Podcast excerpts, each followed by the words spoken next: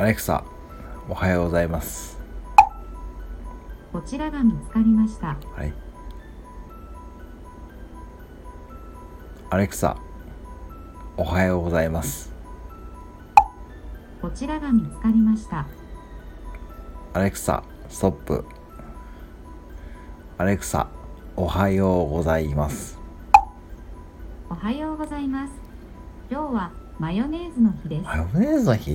1925年の3月に日本で初めてマヨネーズが販売されました。へ日本初にちなんで1日の記念日なのだそうです。